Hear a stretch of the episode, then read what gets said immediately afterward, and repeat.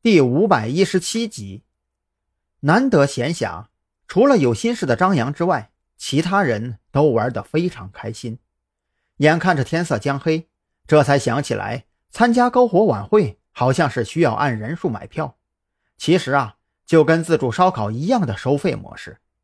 王啸天毕竟年纪大些，见一众小年轻都玩得开心，他就很自觉地起身去找售票处买票。可还没等他走出几步路，赵军的手机就响了起来。要知道，赵军平时没有什么电话，可只要他的手机一响，百分之八十是公务。喂，我是赵军，你哪位？赵军掏出手机，却发现是一个陌生号码来电，不由得纳闷起来。你好，赵队长，我们是山南市市局刑侦大队的，这边有一个案子需要你们的协助。对方的语速很快，好像非常着急。请问你现在是在山南市吗？没错，我现在就在山南市。赵军有些纳闷，山南市的案子跟自己有什么关系啊？就算是需要协助，那也应该先给临海市市局打招呼才对吧？这不符合流程啊！电话里也说不清楚。赵队长，请你尽快来一趟刑警队。我们抓获了一名犯罪嫌疑人，他声称是在配合你们临海市刑警队调查案件。啥玩意儿？赵军这下彻底懵逼了，这都哪儿跟哪儿啊？自己什么时候变成临海市刑警队的人了？竟然还有人配合自己调查案件？如此一来，篝火晚会彻底告吹。急于搞清楚到底发生了什么，又担心。贸然上报会引发误判，就先给李栋打了个电话询问情况。李栋那边听完赵军的说辞，更是一脸懵逼。他这几天忙着整理精神病医院抓获的犯罪分子的口供，恨不得把刑警队的人挨个劈成两半，当成两个人用，哪里有那闲工夫跑到山南市去搞异地办案呢？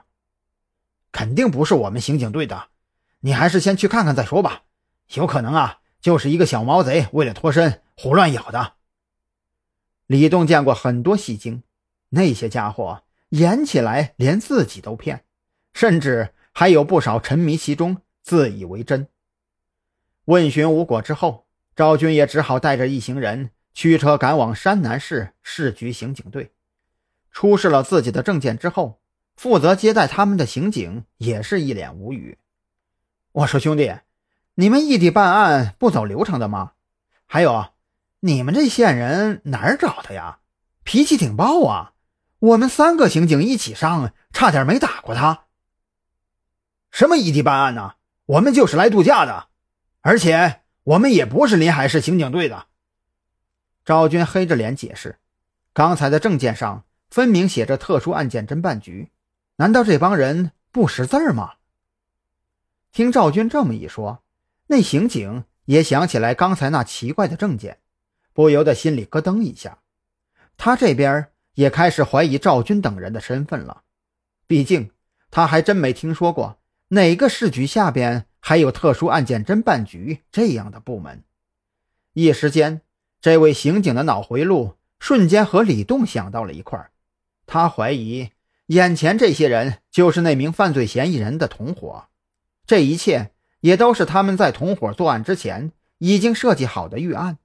一旦同伙被抓，就直接说自己是临海市刑警队的线人，然后这帮人就可以大摇大摆的来捞人了。可这也不对呀！如果自己没记错的话，这位赵队长的手机号码貌似还是刚才同事从系统里查到的。系统档案里，这位赵军赵队长。的确是隶属于临海市刑警队的呀。看着眼前刑警的表情越来越迷糊，赵军也是又好气又好笑，这事儿越来越有意思了。